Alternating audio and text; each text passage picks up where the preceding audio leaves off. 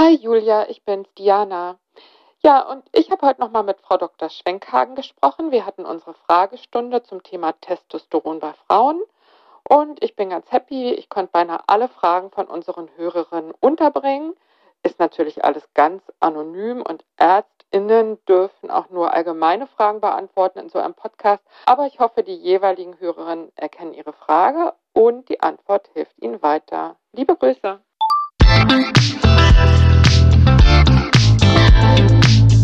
Willkommen zu einer neuen Folge von Meno an mich. Denn dieser Podcast ist für euch, liebe gereifte und interessierte Frauen dieses Landes. Jede Woche sprechen wir mit spannenden Frauen und empowern euch mit Wissen und Inspiration. Wir, das sind Diana Helfrich und Julia Schmidt-Jorzig aus der Brigitte Woman Redaktion. Heute spricht Diana mit Dr. Anneliese Schwenkhagen. Die Gynäkologin engagiert sich seit vielen Jahren für Frauen in der Lebensmitte und ihr Thema Wechseljahre. Unter anderem hat sie Generationen von angehenden Fachärztinnen für Gynäkologie dazu ausgebildet, zusammen mit ihrer Praxispartnerin Dr. Katrin Schaudig. Ich freue mich sehr, dass Sie da sind, liebe Frau Dr. Schwenkhagen. Hallo, ich freue mich auch sehr, dass ich nochmal da sein darf. Und wirklich vielen Dank, dass Sie sich hier nochmal freigeschaufelt haben für das Thema Testosteron. Wir haben tolle Fragen bekommen, finde ich, von den Hörerinnen, auch eine ganze Menge. Ich steige mal ein. Wir hatten ja gesagt, dass Testosteron kontinuierlich abnimmt und in der Pubertät am höchsten ist. Aber es kam jetzt die Frage nach den konkreten Werten. Wie ist denn der normale Testosteronspiegel bei einer 50-jährigen Frau? Niedrig. er ist einfach normalerweise sehr niedrig. Also die Labore geben Normwerte an und je nach Labor wird im Allgemeinen die obere Grenze des Normbereichs für junge Frauen angegeben. Der liegt zwischen, je nachdem, 0,4142, 0,5. Das hängt so ein bisschen davon ab, welches Labor man hat. Und damit kann die meisten Menschen nichts anfangen. Deshalb ist es interessant zu wissen, dass bei Männer fangen bei drei an. Und das sind Nanogramm. Mhm. Wenn man so schaut, was passiert, sieht man, dass Frauen, wenn sie älter werden, einfach kontinuierlich ganz, ganz wenig Testosteron haben. Und es ist überhaupt nicht ungewöhnlich, dass Frauen irgendwie um die 50 eigentlich gar kein messbares Testosteron mehr haben. Das heißt, da erübrigt sich die Frage, was ist der Normbereich, sondern ein niedriger Testosteronspiegel ist in dieser Altersklasse völlig normal. Ich werde eher alarmiert, wenn der hoch ist, weil ich mich dann frage, Warum hat diese Frau jetzt einen hohen Testosteronspiegel? Was passiert da eigentlich? Wenn ich einen niedrigen Testosteronspiegel sehe, denke ich, ja, alles fein, ist alles gut, ist alles überhaupt gar kein Problem. Und es ist eben einfach der Lauf der Dinge. Das heißt, es gibt gar keinen Normwert für eine 50-jährige Frau. Und wenn kein Testosteron nachweisbar ist, ist das völlig Völlig genau, normal. dazu kommt auch noch eine Sache, die etwas mit der Methodik zu tun hat. Testosteron zu messen ist nicht banal. Das hatte ich, glaube ich, beim letzten Mal auch schon mal kurz erklärt, aber jetzt vielleicht trotzdem nochmal. Testosteron Essays, Tests, mit denen man Testosteron misst, sind entwickelt worden primär zur Messung der Testosteronspiegel bei Männern, die Pi mal Daumen zehnmal höher sind, ja, oder noch höher sind. Heißt, dass die in dem ganz niedrigen Normbereich, in dem wir uns dann bewegen bei Frauen um die 50, einfach sehr ungenau sind. Das heißt, ich krieg irgendwie nur eine Hausnummer. Die Bestimmung vom freien Testosteron ist für Frauen eigentlich völlig sinnlos. Das, was wir stattdessen machen, ist, wir messen das Gesamttestosteron und wir messen ein Bindungseiweiß, das sogenannte SHBG, Sex Hormone Binding Globulin. Das bindet Testosteron und dann kann man aus diesen beiden Werten das freie Testosteron errechnen. Was ist denn Formel? Das Gesamttestosteron misst dann sozusagen das Gebundene das, mit. Genau, das misst mhm. das Gebundene mit und Testosteron schwimmt im Blut eigentlich immer gebunden rum. Nur ein bis zwei Prozent sind frei verfügbar. Und das heißt, die Messung vom Testosteron ist relativ kompliziert und gerade im unteren Bereich wirklich sehr fordernd. Es gibt ganz spezielle Techniken, die für Studien eingesetzt werden. Die sind teuer und die sind nicht, kommen in der Routine nicht vor. Das heißt, wenn wir Testosteronspiegel bestimmen, dann ist das für uns so ein bisschen eine Orientierung.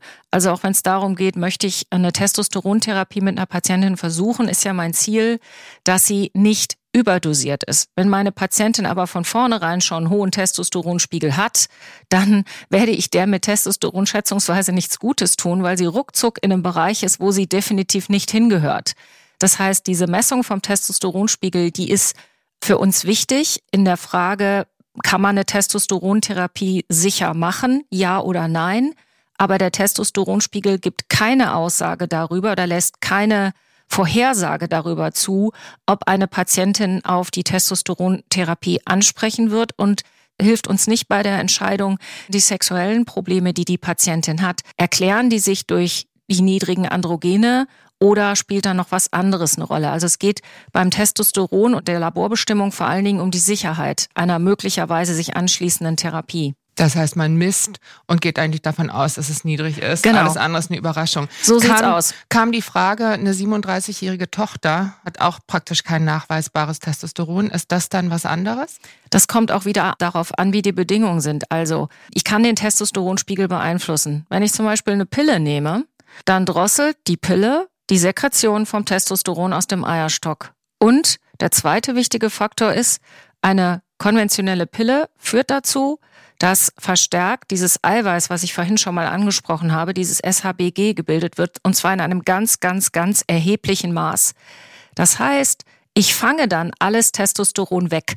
Das heißt, wenn ich unter einer Pille einen niedrigen Testosteronspiegel messe, dann ist das ein Nebeneffekt, der kann je nach Patientin auch ganz prima sein. Wenn ich zum Beispiel unter einem zu viel an männlichen Hormonen leide, die klassischen PCOS-Patientinnen, Akne, mhm. Haare an den falschen Stellen, dann ist es therapeutisch extrem hilfreich, weil ich einfach das Testosteron, die Bildung vom Testosteron drosseln kann und einfach das, was noch da ist, wegfangen kann. Aber jetzt eine Mitte 30-Jährige ohne hormonelle Verhütung, wäre das dann gibt beunruhigend? es auch, gibt es auch, ist erstmal nicht beunruhigend, sondern gehört in die Abteilung, ist halt so.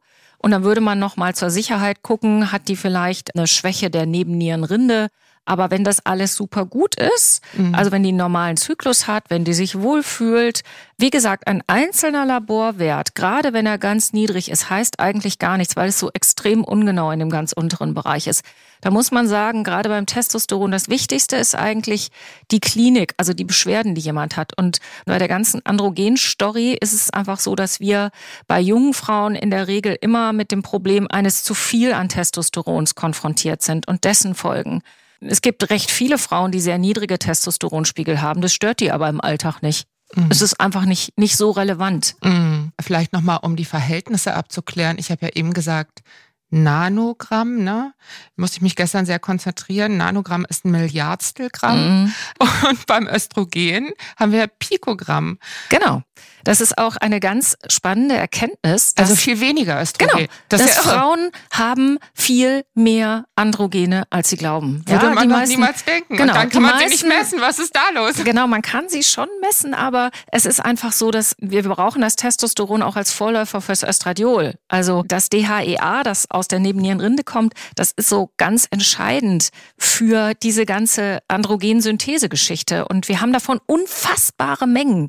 Und das Östrogen ist wirklich nur mini winzig wenig, ja. Und das macht es wirklich, also es ist wirklich sehr spannend, dass so ganz kleine Mengen von ganz winzig wenig Hormonen solche riesengroßen Effekte haben können. Und dass aus Testosteron dann Östradiol gebaut wird, mhm. ist ja irgendwie auch ein und wissen Sie Fun was? Fact, oder? Ja, es gibt noch heute. einen größeren Fun Fact. Das Ganze, der Ausgangspunkt ist Cholesterin. Ja.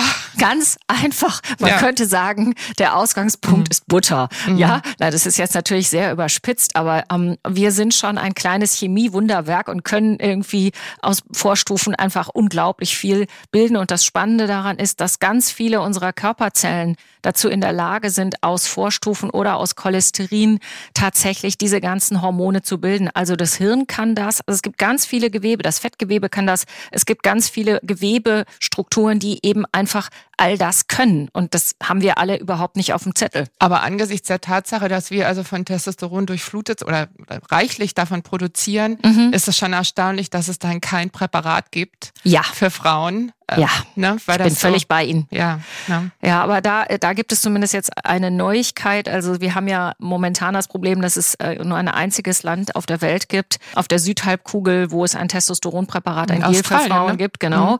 Und jetzt haben die Engländer, ähm, also in England läuft jetzt gerade eine Studie an mit einem Testosteronpflaster. Juhu, das ist ja schon mal ein guter Schritt in die richtige Richtung, was dann irgendwann, das dauert natürlich, wenn wir mal jetzt eine Studie und dann müssen das alles bewertet werden, dann muss es zu den Behörden und bis dann irgendwann es auf den Markt kommt. Ich hoffe, dass es noch vor meiner Rente sein wird. Ja. Ist ja noch ein bisschen hin. Mhm. Ähm, aber wir werden sicher irgendwann wieder ein Testosteronpräparat haben. Juhu. Das ist wahrscheinlich eine Info, die Sie jetzt von dem Menopausekongress in Florenz mitgebracht nee, haben? Oder nee, nee, nee. Her? nee. Ich glaube aus dem Guardian. Ah ja. Ah. genau. Ich meine, oh. es war aber an vielen verschiedenen Stellen zu lesen. Mhm.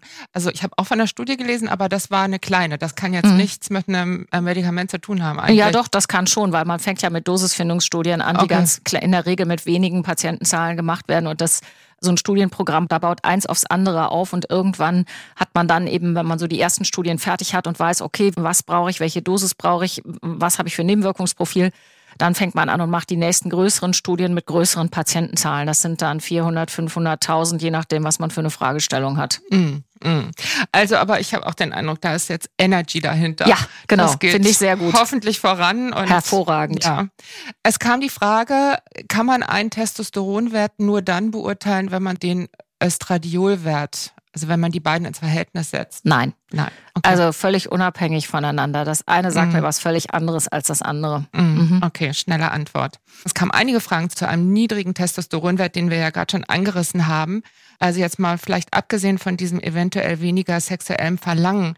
Wie wirkt sich so ein ganz niedriger Testosteronwert in der Lebensmitte aus? Ich habe gelesen, dass man dann eventuell noch mehr Hitzewallung und Schlafstörungen hat. Ist es so oder ist das auch so ein Gerücht? Das ist ganz schwer zu beantworten. Es gab Anfang der 2000er eine Konsensus, ein Konsensus-Meeting, wo man sich nochmal hingesetzt hat und versucht hat zu schauen, welche Symptome sind denn möglicherweise durch ein Androgendefizit zu erklären. Ich formuliere das jetzt mal als Androgendefizit. Das ist auch der Begriff ist ja, wie wir gerade schon besprochen haben, dann würde es ja heißen, dass jeder niedrige Spiegel pathologisch ist. Hab ja gerade schon gesagt, das ist so nicht.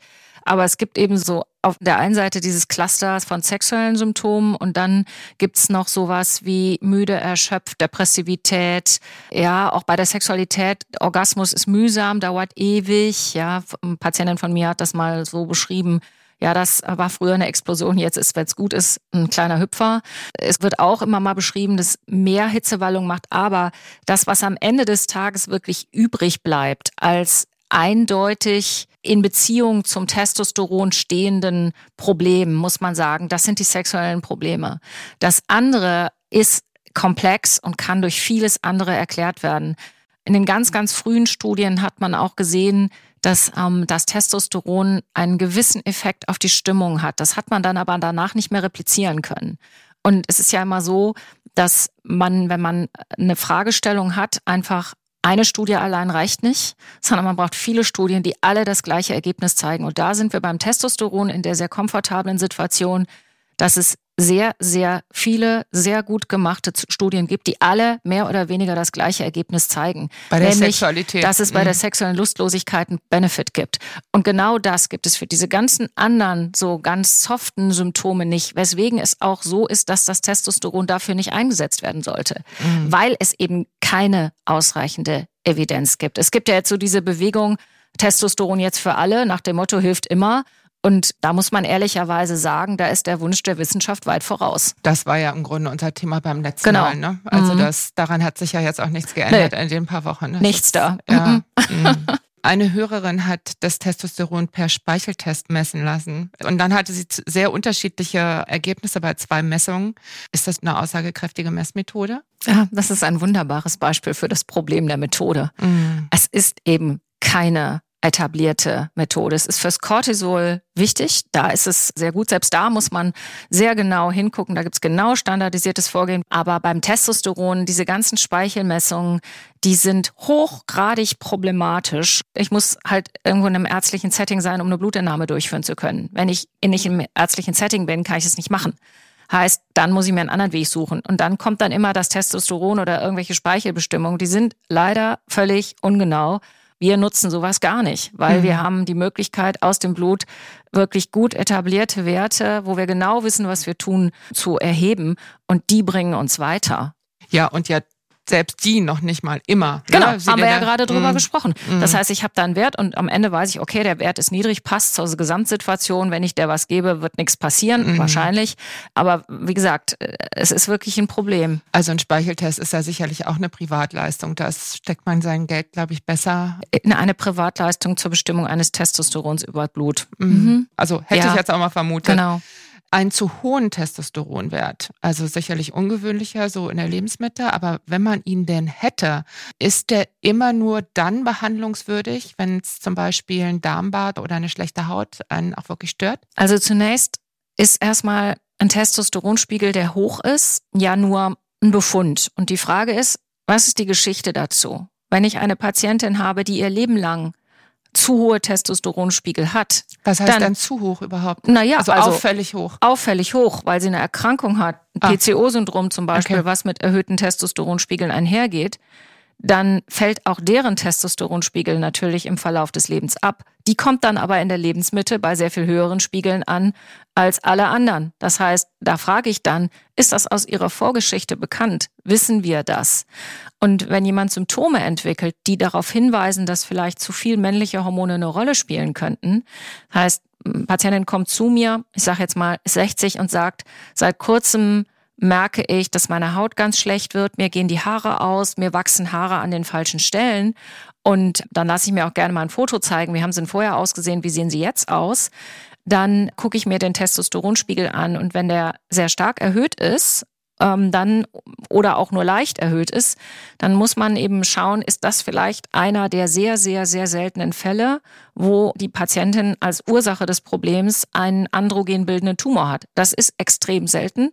Aber diese Erkrankung macht sich eben typischerweise dadurch bemerkbar, dass es plötzlich nach dem nie was war, Symptome auftreten. Und dabei meine ich nicht ein bisschen Damenbart. Der erklärt sich in erster Linie durch die Disbalance zwischen dann sehr niedrigem Östradiol und normalem Testosteron und noch Veränderungen in den Hautzellen, dass der Stoffwechsel da etwas anders funktioniert. Das ist irgendwie ein Normalbefund. Aber wenn dann plötzlich sowas auftritt, was einfach wirklich schlimmer wird, ich kann mich da an einen völlig verrückten Fall erinnern, den wir mal in der Praxis gesehen haben, und dann haben wir tatsächlich auch gesehen, dass die Werte relativ zügig anstiegen in den Kontrollen. Dann haben wir angefangen zu suchen. Dann haben wir einen Spurfund am Eierstock gefunden, nachdem ähm, der entfernt war, der Tumor. Hat sich das alles komplett zurückgebildet. Die sah auch wieder genauso aus wie vorher. Eine freundliche ältere Dame. Und vorher war sie wirklich, man konnte das sehen, die war stärkstens, hatte sie Haare an Stellen, wo keine hingehören. Das war wirklich sehr eindrücklich. Aber um jetzt äh, Menschen nicht zu verschrecken, das ist wirklich was extrem Seltenes. Und was man vielleicht auch nochmal an der Stelle sagen muss, ist, viele Frauen leiden in den Wechseljahren, in der Zeit danach, die merken einfach, sie kriegen plötzlich Hautprobleme. Und die Hautprobleme können durchaus auch zum Beispiel sowas wie eine Rosatia sein. Das heißt, die Patientinnen haben keine klassische Akne. Eine Rosatia ist eine andere Erkrankung und die kann man sehr schön behandeln. Da muss man eben einfach den Hautarzt fragen und sagen, was genau habe ich denn hier eigentlich? Was ist hier mein Problem? Oder durch zu viel Pflege plötzlich eine periorale Dermatitis und man denkt, ah, das sind alles Pickel. Ja, also während der Maskenzeit in der Pandemie gab es da viel Probleme mit. Das heißt, es geht immer nicht nur um den Wert an sich, sondern es geht immer um die Geschichte dazu. Okay, also am Ende doch Anhaltspunkt würden eben halt Vermännlichungserscheinungen geben, genau. also Darmbad, äh, genau. unreine Haut und so weiter haben genau. an den falschen Stellen. Genau. Aber behandlungsbedürftig ist es eben halt immer nur im Zusammenhang. Genau. Mhm. Wenn eine Patientin stark gestört ist, von den Symptomen. Ja, mhm. dann muss man natürlich sagen, ich mache was. Mhm. Und die meisten Frauen wollen keine Akne, die wollen auch keine Haare an den falschen Stellen. Ja, mhm, die ja, wollen klar. auch keinen Haarausfall. Mhm. Also überlegt man sich dann, wenn die normalen Testosteronspiegel hat, und das ist eben die Norm. Es ist nicht so, dass ähm, automatisch Frauen, die Symptome haben, auch zu viel männliche Hormone haben. Der kann völlig normal sein. Ja. Und trotzdem haben sie männliche Symptome. Also ja, männliche. Haben, genau. Mhm. Das gibt es. Das ist gar nicht selten. Mhm. Das heißt, dann gucken wir, was können wir jetzt tun, damit das Hautbild besser wird, damit die Haare wieder wachsen, damit die anderen Haare weggehen und so weiter und so fort. Aber es ist eben, man muss es sehr genau, es, es geht immer um, was hat die Patientin für Symptome, wie ist der Leidensdruck, gibt es was, was gefährlich ist, was ich ausschließen muss ja. und dann geht's weiter. Mhm. Kam auch die Frage nach der tiefer werdenden Stimme. Das kann ja auch einfach eine Alterserscheinung sein. Ne? Also die Stimme verändert sich im Verlauf des Lebens, das wissen wir alle. Und wenn man eine wirklich, also bei, bei diesen androgen produzierenden Tumoren oder auch bei Doping, also es gibt immer wieder mal Frauen, die, mm, ja, die nehmen dann halt die Medikamente ihrer Männer, weil sie es irgendwie toll finden und naja, dann kann es schon mal sein, dass die Stimme ganz tief wird. Mhm. Ja, und das ist nicht korrigierbar. Also wenn die Stimme einmal ruiniert ist, ist sie ruiniert. Das ist auch was, was Frauen klar sein muss. Wenn wir Frauen mit Testosteron therapieren, achten wir pingeligst genau darauf, dass die nicht überdosiert sind, damit wir solche Nebenwirkungen wie ein tiefer werdende Stimme nicht riskieren. Mhm. Ja, aber wenn das plötzlich so in Kombination auftritt mit einem zu viel Haare Akne, Haarausfall und der tiefer werdenden Stimme, dann schreit das nach wir haben hier ein ernstzunehmendes Problem, was man auch wirklich sauber aufarbeiten muss. Es kam auch nochmal die Frage in einer Beziehung, die wirklich supi ist, aber null Verlangen, null sexuelles Verlangen, ob dann Testosteron die Lösung sein kann. Das hatten wir aber im Prinzip beim letzten Mal, ne? Kann, aber genau. muss eben halt auch wirklich nicht. Ne? Genau. So. Da bedarf es dann eines Termins bei einer interessierten, interessierten Frauenärztin. Ja, oder ne? einer interessierten Hausärztin oder jedenfalls einem Gespräch, wo man nochmal versucht, genau herauszuarbeiten, Warum ist das gerade so? Was mhm. sind hier die Themen? Und ich meine, man kann ja Testosteron einfach mal drei Monate ausprobieren und wenn es nach drei Monaten keine Veränderung gibt, dann weiß man ziemlich sicher, das war's nicht. Ja, ich würde jetzt auch gerne übergehen zum nächsten großen Themenbereich, nämlich dieses Phänomen, dass Frauen jetzt denken oder sich dafür interessieren und aber beim Gynäkologen total auf taube Ohren stoßen. Ne? Also Testosteron verschreibe ich nicht, da muss ich sie weiter überweisen, aber ich kenne niemanden. Würde die Deutsche Menopausegesellschaft einem da weiterhelfen? Also weil da gibt's ja so eine also Expertensprechstunde, ne? Also ja, für Ärzte. Für, für Ärzte. Ja, ja. Also grundsätzlich ist es so, dass es viele Weiterbildungsangebote für Ärztinnen und Ärzte gibt, die können das lernen. Es gibt Kurse, wo man lernt, wie sowas funktioniert. Es gibt Fortbildungsveranstaltungen, die Deutsche Menopausegesellschaft. Wie die, die Sie regelmäßig ja machen. Ja, ne? zum Beispiel die, die wir machen. Und die Deutsche Menopausegesellschaft macht auch jedes Jahr Veranstaltungen für Ärztinnen und Ärzte, der, die Tagung der Deutschen Menopausegesellschaft. Also alle Themen rund um die Menopause werden tatsächlich auch mit Fortbildungsveranstaltungen gut bedient. Dann ist es einfach eine Frage des persönlichen Interesses des Kollegen oder der Kollegin einfach zu sagen, ich interessiere mich dafür, ich habe das nicht gelernt, ich lerne das jetzt. Und ähm, es ist keine Geheimwissenschaft. Das mhm. ist vollkommen klar. Man kann all das lernen, ist auch nicht besonders schwierig. Man muss sich einfach auf den Weg machen. Ich finde es halt nur so schade, dass es bisher von Seiten der Fachgesellschaft da überhaupt gar keine Hilfe gibt für die Patientin. Es gibt inzwischen ja eine, ich sag mal, privat organisierte auf wechseljahre.de. Da kann man einfach melden, wenn man eine Frauenärztin hat, mit der man happy ist bei dem Thema. Aber eigentlich wäre es doch toll, das sind ja dann schon die Mitglieder, die haben ja schon sich fortgebildet, unter Beweis gestellt, dass sie das Thema irgendwie toll finden. Ja, aber es, es birgt halt auch Schwierigkeiten. Es birgt auch Schwierigkeiten, mhm. ganz genau. Und ich glaube einfach, es ist auf jeden Fall erstmal eine gute Idee, Gynäkologinnen, Gynäkologen einfach anzusprechen und zu gucken, was kriege ich da für eine Reaktion. Man braucht halt ein bisschen Zeit für so ein Gespräch. Und das ist in der normalen Sprechstunde nicht gut abgebildet. Auf das Thema kommen wir immer wieder. Ne? Es gibt aber ja auch Ärztinnen, die statt Testosteron dann für die Libido DHEA empfehlen. Da sind wir beim Thema, was ich ja ohnehin noch ansprechen wollte. Nach meinem Empfinden gab es eine Zeit so in den 1990er Jahren, wo das richtig gehypt wurde. Ne? Es ist ja auch so eine Vorstufe genau. von allen Sexualhormonen, ne? Mhm. Aus, so, ein, so ein Baustoff im Grunde genommen. Was ist das für eine Substanz? Welche Rolle spielt sie in Ihrer Praxis? Wie oft verordnen Sie das? Eigentlich fast nie. Aha. Und man muss sich klar machen, wie das Ganze funktioniert. Wir haben eben darüber gesprochen, Ausgangspunkt dieser ganzen Entwicklung ist das Cholesterin. Und dann gibt es verschiedene Zwischenstufen und an einer Stelle kommt auch DHEA vor. Das kommt überwiegend aus der Nebenniere beziehungsweise DHEA und DHEA-Sulfat, das ist die Speicherform. Die sind total wichtig als Grundstoff. Die werden dann ins Blut abgegeben und dann können die Zellen daraus alles Mögliche bilden. Und man hat initial gedacht, okay, das DHEA fällt im Verlauf des Lebens ab und wir werden ja irgendwie älter, kriegen Falten und werden kränklich. Dann substituieren wir das einfach. Da muss doch alles super sein. Das ist ja die Idee, die man schon ein paar Mal hatte. Ne? Ja, genau. Und dann mhm. kommt aber die böse Erkenntnis, dass es so einfach leider nicht ist. Dann kommen wir wieder mit den klinischen Studien, die dann her müssen, um eins wirklich klar zu zeigen, okay, im Vergleich zu Placebo sehen wir jetzt wirklich mit genau definierten Endpunkten und nicht wie wischiwaschi, ich fühle mich besser. Das reicht dann eben einfach nicht, weil Placebo ist einfach sehr starkes ein, Mittel. Ein mhm. starkes Mittel, ja. Mhm. Also ich kann gigantische Placebo-Effekte erzeugen. Mhm.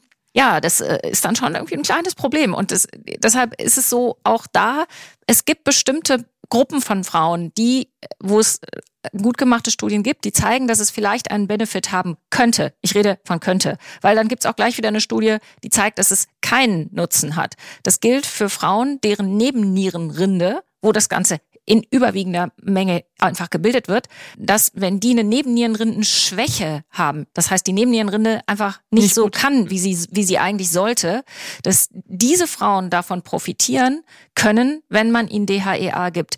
Das ist was, was die internistischen Endokrinologen mit den Patientinnen besprechen und es gibt sehr unterschiedliche Meinungen dazu, ob das jetzt eine gute Idee ist oder eine schlechte Idee ist.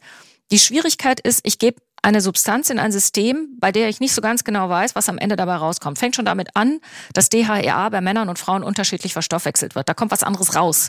Allein das ist ja wirklich bemerkenswert. Und ich erlebe immer wieder, dass Patientinnen mit DHEA therapiert werden und dann kommen die in die Sprechstunde, haben unfassbar hohe Testosteronspiegel, sind völlig überdosiert, völlig drüber und das darf einfach nicht passieren. Ja, das heißt, beim Testosteron weiß ich ganz genau, was ich kriege. Das ist einfach ziemlich gut untersucht, selbst wenn wir keine Substanz haben. Ich weiß, was ich da tue und ich habe auch Studien, die belegen, dass es einen Effekt hat. Und beim DHEA gibt's die Studien eben nicht.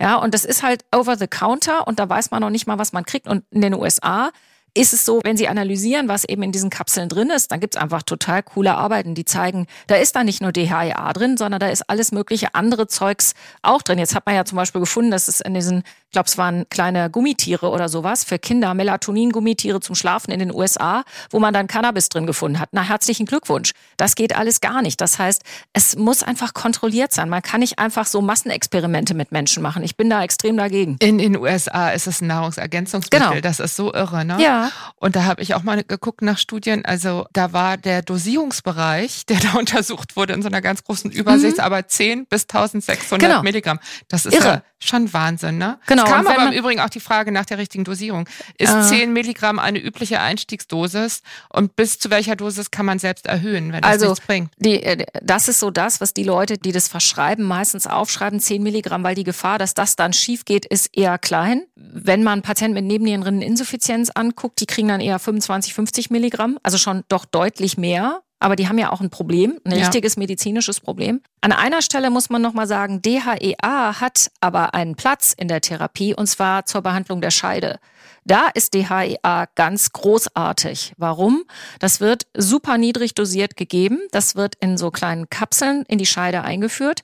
Und das Spannende ist, dass das DHEA dort in, von den Zellen aufgenommen wird. Und dann machen diese Zellen aus dem DHEA sowohl Testosteron als auch Östradiol. Das heißt, in der Vaginalwand wird das synthetisiert. Da kommt gar nicht viel im Körper an, sondern es passiert alles in der Scheidenwand. Und das ist deshalb so spannend, weil eben die Scheide auch nicht nur Östrogen braucht, sondern auch ein bisschen Androgen. Und mit diesem DHEA für die Scheide kann ich eben genau dieses Problem super gut adressieren. Diese Therapien haben wir und da stehe ich auch an der Stelle absolut dahinter. Das halte ich für eine sehr effektive Therapie. Und es gibt sehr spannende, geschickte Studien, wo man gesehen hat, dass die Effekte, die durch dieses DHEA in der Scheide erzeugt werden, eben nicht nur alle davon abhängig sind, dass ein Teil davon zu Östradiol verstoffwechselt wird, sondern dass das Testosteron an der Scheide einen eigenständigen Effekt hat, also das, was da gebildet wird. Das ist extrem spannend. Leider hat der gemeinsame Bundesausschuss entschieden, dass das keine Therapie ist, die bezahlt wird, das heißt eine Privatleistung, aber wir halten das für einen sehr spannenden, sehr guten und sehr klugen Ansatz. Und es gibt ein verschreibungsfähiges Ja. Präparat. Es gibt ein verschreibungsfähiges für die Lokale- Scheide, genau, und das ist auch absolut eine Option. Das ist zum Beispiel auch nach Brustkrebs durchaus eine Überlegung wert, weil man eben mit der Vorstufe therapiert und weil es eben in der Zellwand bleibt und die systemischen Spiegel ganz niedrig sind. Das ist spannend, aber das ist eben hier in Deutschland auch nicht üblich. Ja, so, wir haben uns ja mittlerweile auch angewöhnt, auch bei Zustand nach Brustkrebs äh, super niedrig dosiert Östriol zu geben für die Scheide. 0,03 Milligramm zwei bis dreimal pro Woche. Damit kann man schon viele Symptome wirklich deutlich verbessern.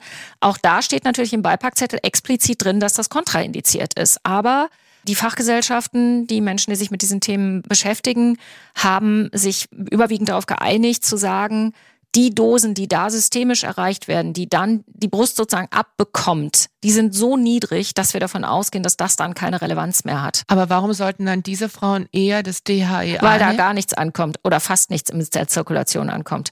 Also das heißt, die müssen es nicht eher. Man kann genauso gut 0,03 nehmen. Das ist Mhm. auch völlig in Ordnung. Mhm. Estriol. Mm.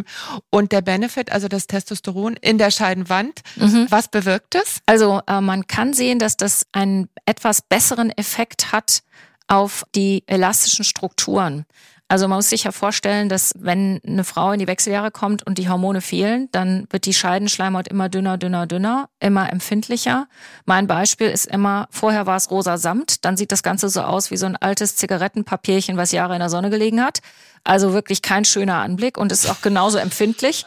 genau. Und wenn man, ähm, und das ist eben nicht nur das, das Epithel, also die Haut, diese Schleimhaut, eigentlich ist es gar keine Schleimhaut im klassischen Sinne, sondern es ist ähm, einfach eigentlich nicht verhornte Haut.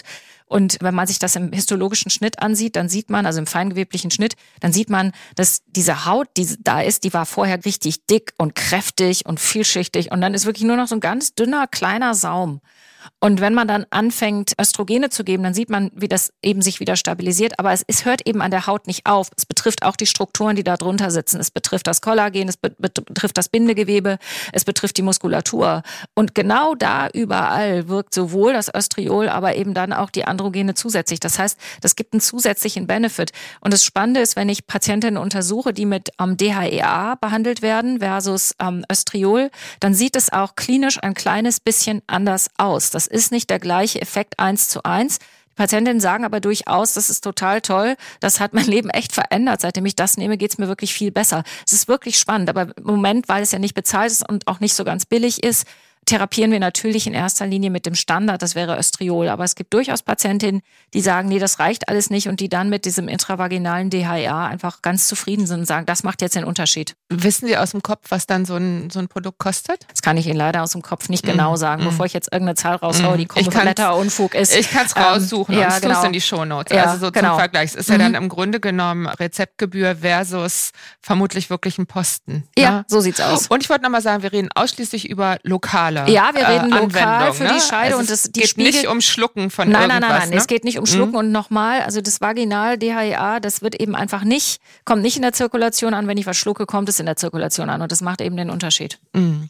Es kam auch eine ganze Reihe Fragen, ich sag mal so administrativer Art, wie das ist in Deutschland. Also offiziell dürfte jeder Arzt Testosteron verschreiben. Ne? Also jetzt ja. rein rechtlich. Ne? Also wenn, wenn du ein Arzt ist, darf man einen Rezeptblock nehmen, was draufschreiben. Mhm. Genau. Mhm. Und dann auch ganz egal wo gehen. Also das muss ich nicht begründen. Ich, ich schreibe das Rezept aus mhm. und ich muss aber als Arzt wissen, was ich da tue. Mhm. Also ich kann jetzt nicht einfach irgendwas aufschreiben, weil ich meine, das sei eine gute Idee. Nee, nee, mhm. ich, also sagen wir mal so, es ist ja einfach ärztliches Handeln. Ich mhm. brauche eine Krankheit, dagegen gibt es ein Medikament und einfach nur so ist irgendwie keine kluge Idee. Dann bin ich ja nicht besser als das Fitnessstudio, was irgendwelche Pilberchen vertickt, ja? Also hallo? Mhm.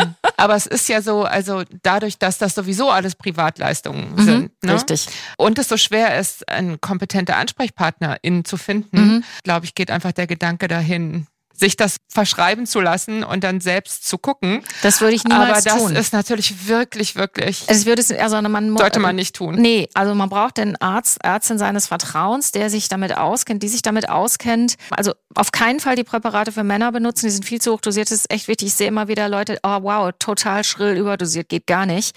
Die merken dann natürlich Effekte, die finden die vielleicht auch richtig klasse, aber es ist eben trotzdem nicht gut. Und dann Punkt. ist die Stimme plötzlich tief womöglich. Ja, und ne? die Haut mhm. ist im Eimer und äh, mhm. ja, hm, alle großes, großer Katzenjammer, ja, so. Also man muss unter allen Umständen ja Werte nehmen, ne? Also so Ja, also einmal vorher und dann mhm. unter der Therapie muss man kontrollieren und es soll eben nicht über den Normbereich raus, also nicht mhm. nach oben abdriften. Das ist einfach anerkanntermaßen, da gibt es eine internationale Leitlinie dazu und da steht eben ganz klar drin, es darf nicht überdosiert sein. Es leuchtet ja auch total ein, dass ja. man sich dann womöglich ein richtiges Problem einhandelt. Mhm. Gibt es eine Möglichkeit, Testosteron durch Ernährung beziehungsweise Nahrungsergänzung? Naja, Sie könnten ja positiv. DHEA nehmen, dann wird dann irgendwann auch irgendwie unkontrolliert Testosteron draus, aber das halte ich nicht für eine kluge Idee. Ansonsten können Sie eigentlich größere Massen von Testosteron plötzlich nicht aus Ihrem Körper irgendwo durch irgendwelche Tricks und Finden hervorlocken. Ich weiß, dass die Jungs, die pumpen, Zink gerne nehmen. Also der Zusammenhang ist mir nicht bekannt, aber mhm. Jungs, die pumpen, nehmen auch viele andere komische Dinge. Mhm. Das ist nicht mein Fachgebiet. Die Präparate für Frauen, auch die Frage kam. Sie haben ja mehrfach jetzt gesagt, die für Männer sind zehnmal so hoch dosiert. Ich habe jetzt mal geguckt auf der Website von der Apotheke, die da ganz rezepturstark ist. Die bieten an 0,3 prozentig. Mhm. Ja, und dann drei Milligramm pro Hub. Das ist die, also wir therapieren auch mit drei Milligramm pro Hub. Und es ist eigentlich im Prinzip vollkommen egal, was da drauf steht. 0,4, 0,2. Am Ende ist das wichtig, was die Frau abkriegt und wie ist das gelöst. Ja. Und da muss der Apotheker beziehungsweise der verordnende Arzt wissen, was er da tut. Also die Frage ist, was schreibe ich da auf? auch das ist wieder nicht banal. Also am nee, Ende. natürlich nicht. Also irgendwie, Mhm. und das, die Präparate für Männer sind eben einfach, hm, Frauen brauchen ein Zehntel. Mhm. Und dann wird manchmal argumentiert, ja, dann nehme ich das Paketchen von meinem Mann und dann nehme ich da so eine Erbse. Oh, das ist Mhm. echt super ungenau. Die letzte Gruppe Fragen bezog sich auf Östrogen, also die klassische HRT versus Testosterontherapie beziehungsweise auch in Kombination. Also wenn ich 50 Jahre alt bin und meine Östrogene gar nicht so sehr wegen der Hitzewallung nehme, sondern vor allem wegen Abgeschlagenheit und Konzentrationsstörung, ist es dann eventuell sinnvoll, auf Testosteron umzusteigen oder wie kann vielleicht das eine das andere ersetzen beziehungsweise ergänzen? Also die entscheidende Frage ist immer, Patientin kommt in meine Sprechstunde und hat irgendwelche Symptome. Und unsere Aufgabe als Ärztinnen und Ärzte ist dann rauszukriegen, ist das Symptom ein klimakterisches Symptom oder ist es das nicht? Das ist die erste wichtige Frage. Und wenn eine Patientin Soft-Symptome hat, also nicht die Klassiker Hitzewallung, Nachtschweiß, Schlafstörungen, sondern eben einfach sich nicht gut fühlt, ohne Regelblutung ist und irgendwie so einfach nicht gut dran ist, nicht belastbar sich fühlt, dann kann man natürlich einen Therapieversuch mit Östradiol, also mit Hormonersatztherapie machen, um zu gucken, ob die Symptome darauf ansprechen. Und wenn sie darauf ansprechen, dann ist es natürlich immer nur noch abwägen von Nutzen und Risiken und besprechen, was das Nebenwirkungsprofil ist, dann sind wir ja erstmal fein. Dann haben wir unser Therapieziel ja erreicht. So, das heißt, dann kann ich der Patientin sagen, okay, das wirkt, das, da, sie haben Nutzen, sie fühlen sich wieder so wie vorher, super, dann machen wir das jetzt weiter. Aber wenn das nicht wirkt nach drei Monaten, dann muss man sagen, okay, was ist eigentlich hier gerade wirklich das Thema? Und ist es tatsächlich ein Hormondefizit? Und ich tue mich extrem schwer damit zu sagen, nur weil meine Patientin sich ein bisschen schlecht fühlt, kriegt sie jetzt Testosteron. Das geht wieder zurück ganz zum Anfang. Ja. Aus meiner Sicht, und, und wenn man die Daten kritisch anguckt, dann ist Testosteron eben in erster Linie bei einer sexuellen Problem indiziert. Und alles andere ist zum jetzigen Zeitpunkt nicht so gut untersucht, dass man sagen kann, wow, Testosteron für jedes Problem. Nein, so ist es eben nicht. Mhm. Das heißt, einfach dann stattdessen Testosteron zu nehmen, auch da braucht es wieder nochmal einen sehr kritischen Blick, was genau geht eigentlich gerade, was passiert. Und wenn ich eine Depression habe zum Beispiel, die macht, dass ich mich schlecht fühle oder eine depressive Stimmung, dann ist Testosteron nicht die Lösung, ja, sondern dann ist die Lösung möglicherweise völlig woanders zu suchen. Also das Wichtigste eigentlich in so einem Gespräch ist, dass ich als Ärztin ganz genau hingucken muss, was hat die Frau ganz genau und auch sehr pingelig genau nachfragen muss. Und das ist auch die Aufgabe, die die Patientin letztendlich hat, ganz genau hinzugucken, was genau sind eigentlich gerade, ich sag mal, die Störfelder in meinem Leben. Und dann zu gucken, welche Möglichkeiten habe ich mit Lifestyle vielleicht auch die zu verbessern. Also wenn ich total kaputt bin, weil ich eigentlich viel zu viel gearbeitet habe, dann ist Testosteron nicht meine Lösung. Dann muss ich aber ehrlich genug sein zu sagen, ich habe da gerade eigentlich eine Großbaustelle und die macht, dass ich völlig erschöpft bin. Und das, was ich jetzt brauche, ist, ich muss gucken, wie ich das Stressmanagement verbessere. Dann ist das die Lösung. Aber die Lösung ist dann eben nicht Testosteron. Also man könnte sagen, tiefer legen. Mm. Ja. Mm. Ich weiß, das ist eine unbequeme Antwort. Mm. Ja, es ist deswegen so schwierig, weil es halt so, das habe ich beim letzten Mal ja auch schon gesagt, weil es einfach so wahnsinnig schwer ist, da abzuschätzen und wo kommt es wirklich her und weil es Genau. auch so verlockend ist immer dieses. Klar. Und Ja, es gibt ja was dagegen, ne? Ja, und dann, äh, dann ist es eben so, dass ich manchmal sage am Ende vom Gespräch, okay, wir können das jetzt probieren und wenn das nach drei Monaten nicht wirkt, also es, die Studien zeigen das auch. Es gibt Frauen, die sprechen 1a an, es gibt ganz viele, die sprechen eben nicht an. Und dann sieht man nach drei Monaten, ist das was oder ist es nicht, dann hat die Frau es wenigstens aus dem Kopf.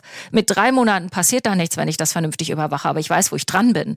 Ja, das heißt, wenn am Ende unseres Beratungsgesprächs steht, okay, wir probieren das jetzt, wir machen das jetzt über drei Monate, dann werden wir ja sehen, wo wir da landen. Und dann gibt es Patientinnen, die sagen, super, it changed my life und jetzt bin ich endlich wieder da, wo ich vorher war, super.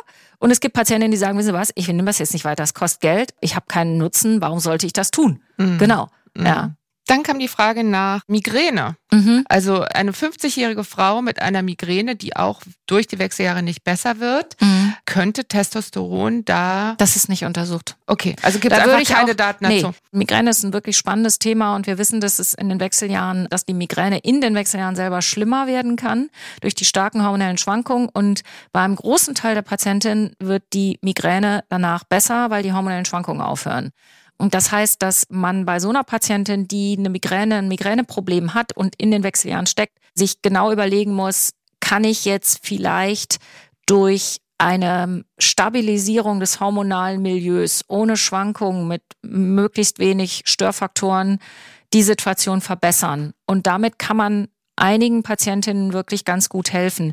Aber es gibt nicht, wieso nach dem Motto Testosteron löst jetzt das Problem. Und mhm. Testosteron schwankt ja auch nicht. Das, sondern das ja, ja dann kontinuierlich. Genau. Aber also das, das, ist nicht der Trigger, sondern auch da wäre es dann so, wenn so eine Patientin da wäre, würde ich sagen, okay, wir setzen uns erstmal hin und gucken uns genau an, was haben sie eigentlich. Ja, ja und wann hat es angefangen und haben sie Auren, haben sie keine Auren, also Vorboten. Mhm. Was sind so die Trigger? Was wissen sie, was passiert und wann ist es das letzte Mal passiert? Was machen sie zur Akuttherapie? Was machen sie zur Prophylaxe? Welche Medikamente nehmen sie?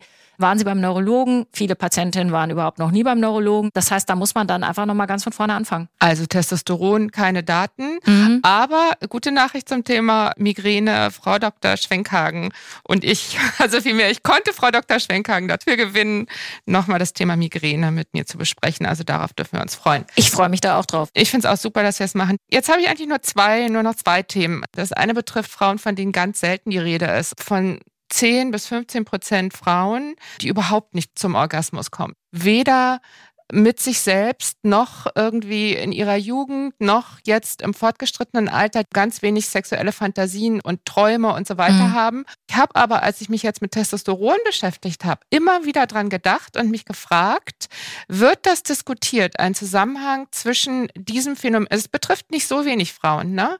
Und dem Thema Testosteron oder würden Sie da abwinken? Also primäre Anorgasmie, das wäre der Fachbegriff dafür, niemals einen Orgasmus gehabt. Das ist wieder so eine Geschichte, wo eine sehr gründliche Evaluierung nötig ist. Wir erleben das durchaus bei jungen Frauen. Also auch guten Sex muss man lernen. Mm. Guter Sex fällt nicht vom Himmel. Mm. Und wenn ich selber kein Konzept habe, wie ich funktioniere, weiß ich auch nicht, wie ich an meinen Orgasmus komme. Das heißt, gerade bei den jüngeren Frauen erleben wir durchaus, dass es ein Erfahrungsdefizit gibt, wo man einfach erstmal ein bisschen Aufklärungsarbeit leisten muss, wie das Ganze eigentlich funktioniert. Pornos sind dafür ziemlich gar nicht geeignet und mhm. wenig hilfreich. Das heißt, das ist das, was man dann macht. Und wenn sich also herausstellt, dass ich habe auch so ein paar Patientinnen, die das Problem haben, wie Sie schon gesagt haben, so ganz selten ist es nicht. Das sind tatsächlich Patientinnen, die ich gerne direkt wirklich in die Sexualmedizin überweise, weil das eben keine Standardsituation ist und nicht mit hier mit Kügelchen und Darmtröpfchen und hier im Cremchen ähm, zu therapieren ist, sondern da gehört und auch nicht mit dem Testosterongel. Also wenn wenn Patientinnen einfach merken im Verlauf ihres Lebens der Orgasmus wird schwächer und wenn da erleben wir oft, dass die Patienten sagen unter der Testosterontherapie das nimmt wieder an Intensität zu. Was in dem Zusammenhang auch ganz spannend ist, dass auch ein gut trainierter Beckenboden wir mhm. haben ja auch Hatten einen Podcast wir. mit Frau Liesner gemacht, ja. die ich mhm. persönlich sehr schätze und von der ich wirklich glaube, es gibt kaum jemanden, der so genau weiß, wie dieser Beckenboden funktioniert und was man damit alles Tolles machen kann und wie man ihn gut schützen kann und so weiter und so fort dass auch ein gut trainierter Beckenboden für einen schönen Orgasmus sicherlich eine gute Idee ist. Ja, sie sagte, Orgasmus kann man lernen. Jetzt genau. weiß ich nicht, wie diese Orgasmus Frauen, kann äh, man lernen, aber wenn man, mm. wenn es da prinzipiell von vornherein ein Problem gibt, mm. ja, dann muss man natürlich das Gesamtpaket angucken. Mm. Und das ist eben nicht zu lösen mit, ich gebe einfach mal ein bisschen Testosteron, dann warte ich mal, was so passiert. Aber da gibt's keine Daten oder keine, also das hat sich. also man sieht in den Testosteron-Trials, dass Orgasmus besser wird. Mhm. Aber es gibt meines Wissens keine einzige Studie, die bei Patientinnen mit einer mhm. primären mhm. Anorgasmie Testosteron als Therapie der Wahl irgendwie untersucht hätte. Davon mhm. weiß ich nichts. Ich glaube auch nicht, dass das ein erfolgversprechender mhm. Ansatz wäre. Okay, das war einfach die Einschätzung, die ich hier mal abfragen wollte ja, bei genau. dieser Gelegenheit. Dann habe ich nur noch äh, eine. In, da noch ja? einen Nachsatz, mhm. weil junge Frauen haben hohe Testospiegel. stimmt. In der Regel, also normale ja. bis hohe Testospiegel. Und trotzdem eher ein Problem als, ja, als ältere Frauen. Genau. Zum Abschluss nochmal eine aktuelle Frage. Und zwar dieses Stichwort chronische Erschöpfung, Abgeschlagenheit ist ja gerade riesengroß wegen Long-Covid, ne? weil es so viele Leute gibt, die wirklich krankhaft abgeschnitten sind von ihrer Energie, auch als Spätfolge. Auch da habe ich von Frauen gehört, denen es viel, viel besser ging durch Testosteron. Jetzt ist das ja wahnsinnig schwer zu behandeln, so ein Erschöpfungs-, also so ein Long-Covid allgemein. Mhm. Ist das was, wo Sie juckt? Würden Sie da, also Testosteron, würden Sie da sagen, da kann man vielleicht mal großzügiger sein oder das sollte man vielleicht sogar erwägen, weil das ist ein Riesendrama, wenn man sich selbst nicht wiedererkennt. Also ich habe auch solche Patientinnen bei mir in der Sprechstunde, wo wir dann überlegen, was können wir tun, damit die Situation insgesamt ein bisschen erträglicher und ein bisschen besser wird. Und ich könnte mir schon vorstellen, dass es ein Versuch wert wäre mit dem Testosteron, aber was ich eigentlich am liebsten hätte, wäre eine vernünftige klinische Studie. Also in einem Zentrum, was Patienten mit Chronic Fatigue tatsächlich behandelt. Bevor wir jetzt flächendeckend hergehen und sagen, wir machen das jetzt einfach mal, ja, so, also weil das wieder dasselbe da sind, Prinzip, ne? Ja, weil Mhm. wir sind, ich meine, ich komme mal ein bisschen als Spaßbremse rüber, aber ich bin halt einfach auch wissenschaftlich interessiert. Ich würde gerne wissen, wie es funktioniert. Ich würde gerne wissen, was ich da tue. Und das kriege ich eben nur mit einer gut gemachten klinischen Studie raus. Und da Testosteron generell den Antrieb fördert, eine Leistungssteigerung machen kann. Ich meine, dass es im Sport eingesetzt wird und Doping ist, das wissen wir ja alle. Aber dann haben wir ja schon wieder das Problem, dass wir dann in einen Bereich gehen, wo wir eigentlich nicht hinwollen. Also wenn ich sozusagen ein Medikament einsetze, von dem ich weiß, dass es Doping-Effekte hat und wenn ich einer Frau, die eben ganz schlecht ist, ganz viel Testosteron gebe, dann werde ich möglicherweise Effekte sehen. Aber das ist eigentlich nicht das, was ich haben will. Ja, ich will ja eigentlich niemanden hochdosiert behandeln, sondern wenn innerhalb der Referenz. Das heißt, ich müsste dann mit so einer Patientin sehr genau überlegen, warum mache ich das hier gerade, welche Alternativen gibt es noch und ich würde mich jetzt nicht hinstellen wollen und sagen, wir geben allen Testosteron. ist ja auch so, Männer haben ja auch Chronic Fatigue nach Covid und die haben genug Testosteron. Also es ist nicht so, dass man sagen kann, es ist völlig klar, es hängt alles nur am Testosteron. Ob das jetzt ein Player ist, ja oder nein, das wird sich zeigen. Also wenn das, wenn die Ursache möglicherweise ein chronisch entzündlicher Prozess im Gehirn ist, dann ist das Testosteron möglicherweise an der Stelle auch nicht wirklich das, was der Patient oder die Patientin braucht. Ich finde das aber aus theoretischen Überlegungen spannend und ich habe jetzt gerade im Kopf eine junge Patientin, die ein äh, schweres Chronic Fatigue hat, was aber entstanden ist vor Corona und mit damit nichts zu tun hat. Es hat einfach eines Tages angefangen. Ich habe jetzt nicht genau im Kopf, wie alt ist. Ich glaube, die ist 17 und kann im Moment, glaube ich, nur zwei Stunden Schule am Tag machen. Mehr geht nicht. Ja, Wahnsinn. Und was sie mir halt erzählt hat und was ich extrem spannend fand und was ich auch logisch finde und was so ein bisschen auch schon hinführt zu diesem Thema Migräne, was wir irgendwann auch nochmal machen, ist, dass sie zu mir kam und sagte, immer wenn ich meine Regel habe, dekompensiert alles. Ich kann dann nicht mehr. Das sind die schlimmsten Tage im Monat. Also es ist immer schlimm, aber dann ist es die Hölle. So. Und was wir mit der Patientin gemacht haben, ist, wir haben sie auf eine Pille eingestellt, die ihr Testosteron tendenziell ein bisschen runterdrücken wird. Das habe ich eben erklärt, das ist so. Aber was super ist, sie sagt, sie hat nach wie vor ihr Chronic Fatigue, aber sie hat die Zusammenbrüche nicht mehr während der Regel. Was dafür spricht, dass Stabilisieren wahrscheinlich hilfreich ist. Also ganz viele ZNS-Erkrankungen leiden oder haben ein Problem mit Schwankungen. Und wenn man die Schwankungen rausnimmt, wird vieles besser. Das gilt für die Migräne. Und das war damals auch meine Idee, als ich das Mädchen vor mir sitzen sah, zu sagen, okay, wir machen jetzt eine Pille, wir nehmen die Schwankungen raus und wir gucken, was passiert. Ja, das ist ja genauso eine offene Frage wie gerade mit dem Testosteron. Und dann kam sie wieder und sagte, das hat wirklich erheblich was in meinem Leben verändert. Und das ist was, wo ich sagen würde, das wäre auch spannend, das mal genauer anzugucken. Aber warum erzähle ich das? Weil da senke ich das Testosteron. Das heißt, wenn das jetzt alles nur vom Testosteron abhängig wäre, dann würde es ja insgesamt wahrscheinlich schlechter werden. Ist es aber nicht. Mm. Sondern das, was es Mm. besser gemacht hat, war das Wegnehmen der Schwankung. Okay, also so einfach ist es nicht. Leider so nein. oft, leider nein.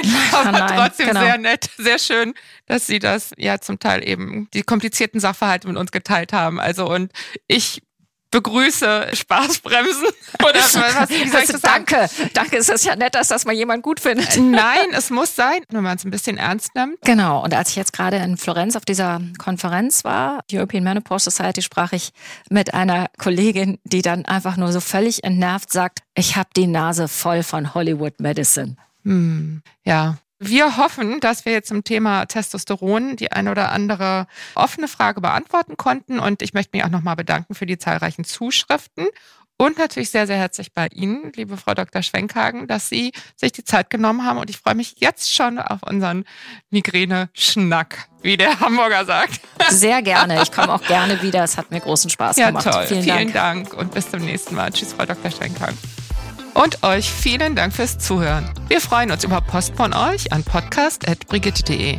Schreibt uns, was euch berührt, entsetzt, freut und bewegt oder einfach so, um uns Feedback für den Podcast zu geben.